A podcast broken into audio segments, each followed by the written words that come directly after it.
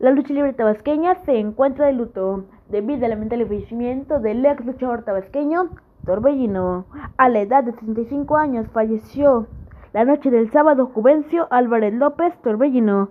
El ex gladiador marcó época y había anunciado su retiro profesionalmente de su carrera hace unos meses debido a las lesiones que sufrió a lo largo de 45 años de trayectoria.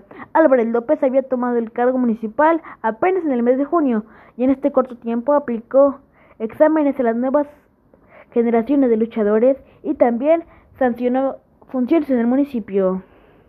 El gremio luchístico se mostró conmocionado y sorprendido debido a que el maestro Torbellino gozaba de una muy buena, excelente salud y condición física.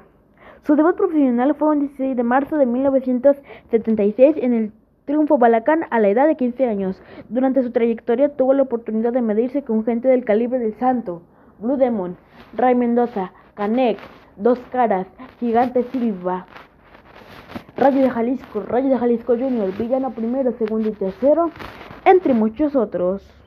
Su última función fue en el 2021 cuando protagonizó un cartel en Tuxtla Gutiérrez, Chiapas. Cabe destacar que desde el inicio de su carrera Torbellino siempre fue técnico. El cuerpo del ex luchador será velado este domingo en el recinto memorial en la capital tabasqueña y será sepultado este lunes a las 9 horas.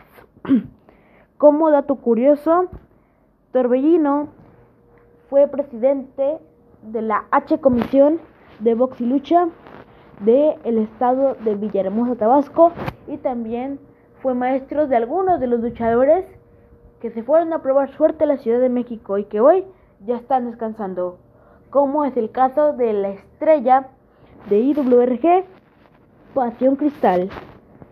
También fue maestro del el danés, hermano del luchador tabasqueño también, Canek, también fue maestro de Andrés Palomeque, en paz descanse, Abismo Negro.